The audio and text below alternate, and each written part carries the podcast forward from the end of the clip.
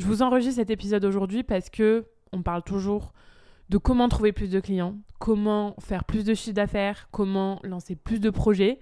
Et moi, la première, d'ailleurs, je me mets complètement dans l'eau. Et c'est très cool en plus parce que bah, c'est sain de vouloir de la croissance, c'est sain de vouloir gagner plus d'argent, c'est sain de vouloir s'accomplir au niveau professionnel parce qu'on n'est pas là pour enfiler des perles et qu'en plus de ça, bah, ça nous permet aussi de nous prouver qu'on est capable. Franchement, moi, l'entrepreneuriat, ça m'a tellement apporté au niveau confiance en moi. Je pense que de toute ma vie, euh, ma sphère professionnelle, c'est ce qui m'a le plus apporté confiance, vraiment. Donc, je vais pas dire que se fixer des objectifs, des objectifs financiers, des objectifs de développement, des objectifs de croissance, c'est pas bien, bien au contraire. Mais j'aimerais que tu te poses, j'aimerais que vous vous posiez aujourd'hui une question qui est encore plus importante dans ma vision de l'entrepreneuriat en tout cas c'est quelles sont les choses sur lesquelles t'es pas prête à faire de concessions? Celles qui sont indispensables pour que tu sois heureuse, celles que t'abandonnerais même pas pour un million d'euros, celles que t'abandonnerais en fait pour rien au monde? Et toutes ces choses, c'est ce que j'appelle, c'est ce que je regroupe par l'appellation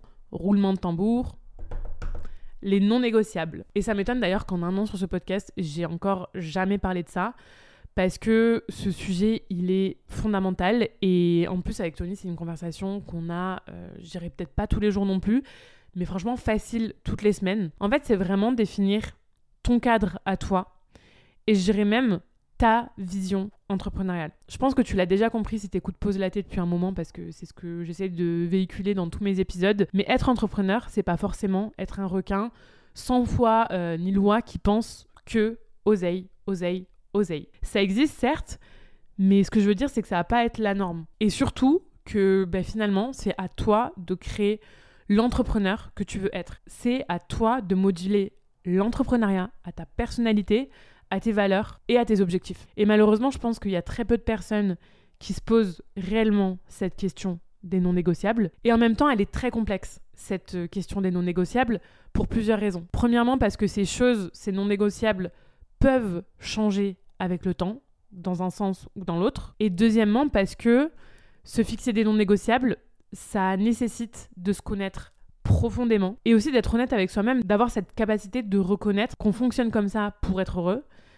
Donc ça demande d'être assez lucide finalement, chose que les gens sont pas forcément tout le temps. Et donc bah non, c'est pas facile de définir ces non négociables dans l'entrepreneuriat, mais par contre, c'est essentiel.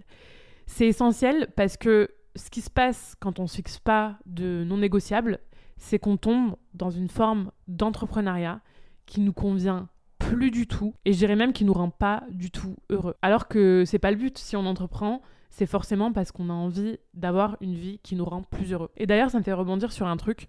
Je vois souvent en ce moment passer des reels ou des stories de entre guillemets grands entrepreneurs. Grands entrepreneurs, j'aime pas trop ce terme, on va plutôt parler d'entrepreneurs en tout cas qui font énormément de chiffre d'affaires, genre euh, plus d'un million par an, et qui disent justement dans leur contenu que pour eux, être entrepreneur, c'est pas être plus libre. Et je suis tellement, mais tellement pas d'accord avec ça. Parce qu'en fait, pour moi, s'ils se sentent contraints au niveau de leur liberté, c'est parce que à un moment donné, ils ont fait des choix qui ont contraint leur liberté. Par exemple, euh, le choix d'embaucher des salariés. Et c'est pas que c'est une mauvaise chose, c'est très neutre ce que je dis, je juge pas du tout. C'est très bien d'embaucher des salariés, c'est même génial. Mais ce que je veux dire, c'est que c'est évident que prendre des bureaux et manager des gens, ça va restreindre ta liberté.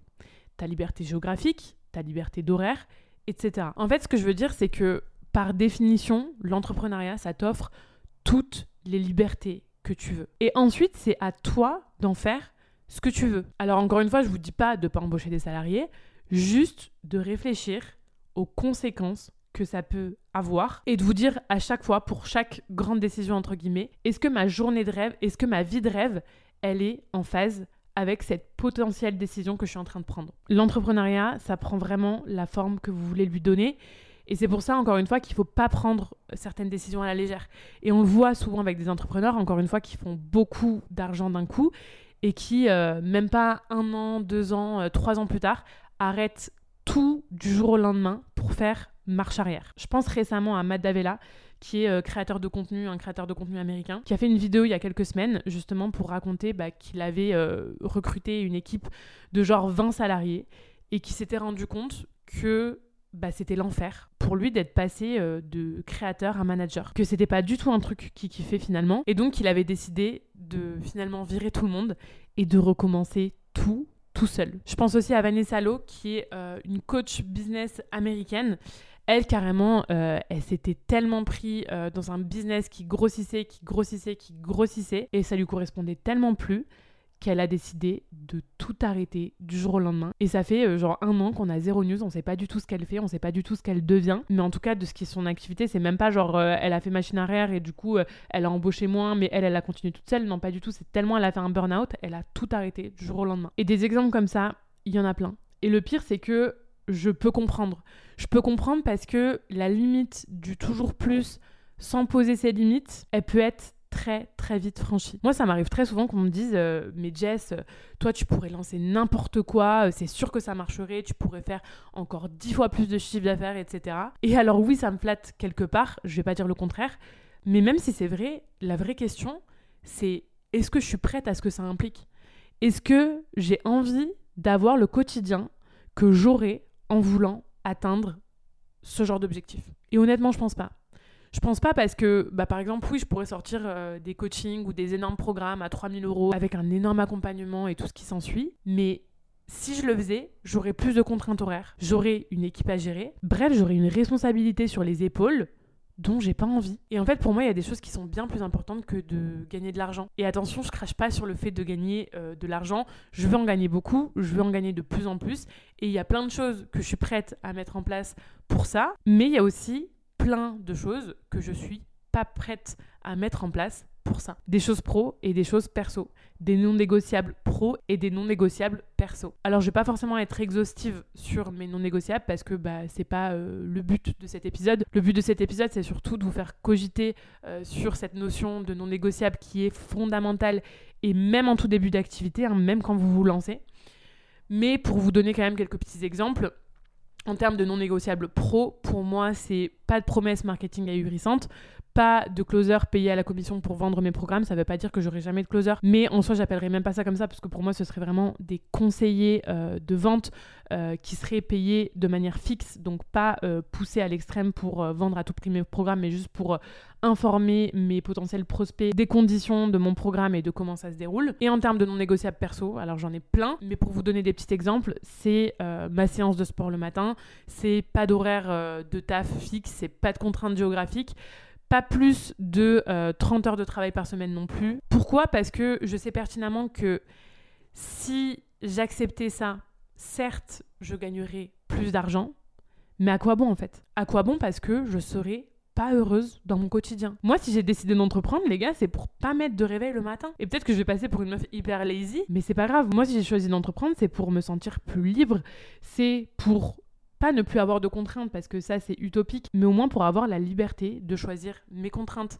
Et moi ce que je kiffe encore une fois, c'est me lever le matin tranquille, prendre mon petit café tranquille, aller à la salle de sport tranquille, pas commencer à bosser avant 10h, 10h30, c'est me lancer dans les projets qui me font vibrer, c'est créer et pas manager. Et en fait, je suis complètement OK avec le fait que ce style de vie, il me permettra jamais de faire plus d'un million par an, tu vois. Parce qu'il faut pas rêver non plus quand tu veux rester dans une très petite structure tu peux pas scale à l'infini. Tu peux certes faire beaucoup de chiffres parce qu'on a l'avantage d'être sur du digital et donc que tu as quand même euh, une grosse marge pour scaler. Mais au bout d'un moment, oui, tu seras forcément limité. Mais moi, ça me va très bien en fait. Donc voilà, penchez-vous vraiment là-dessus parce que toutes les ambitions sont bonnes, mais toutes les ambitions sont personnelles et méritent donc qu'on se fixe des non négociables. Prenez un papier, prenez un stylo, prenez euh, une note sur iPhone pour les plus jeunes, mais faites-le ce travail. Vraiment, il est archi important. C'est ce qui vous permettra d'aller dans la bonne direction pour vous. Euh, peut-être pas dans la bonne direction pour euh, l'opinion publique, peut-être pas dans la bonne direction pour votre voisin, mais dans la bonne direction Voilà, c'est tout pour cet épisode. N'hésitez pas à partager cet épisode dans vos stories du jour si il vous a fait écho, si vous a plu, si vous en avez retiré quelque chose.